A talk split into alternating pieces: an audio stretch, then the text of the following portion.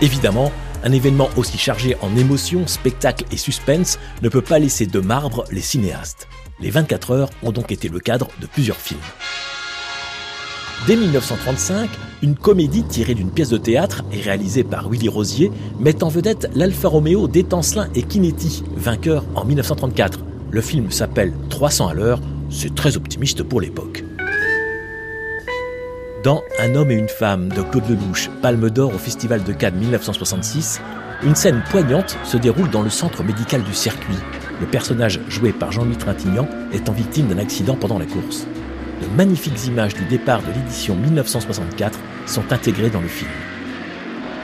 Mais on passe à un autre niveau avec le mythique Le Mans. Oui, pourquoi se compliquer la vie avec les titres? Un film produit par Steve McQueen et dans lequel la star de Bullitt incarne un pilote. Tourné en 1970 pendant la course, puis sur le circuit occupé trois mois par une quarantaine de pilotes professionnels, dont Jackie X et Joe Seifert, et avec 25 voitures, le film fait office de documentaire sur cette période, même s'il y a une fiction dont l'intérêt est très négligeable. McQueen voulait tourner une période de 24 heures dans la vie d'un pilote. Le reste était accessoire. Il en ressort un film aux images exceptionnelles et avec une scène d'ouverture rendant hommage à la campagne sartoise et à la ville du Mans indispensable pour les fans. Le film Michel Vaillant, sorti en 2003 et inspiré de la célèbre bande dessinée, n'est pas du même niveau.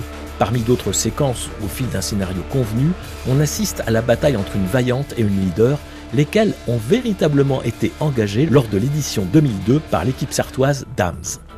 Évidemment, le dernier en date, Le Mans 66, est d'un autre tonneau. Super production américaine avec Christian Bale et Matt Damon, le film allie superbement des scènes d'action spectaculaires et une histoire dramatique dans le cadre du véritable duel que se livrèrent Ford et Ferrari dans les années 60.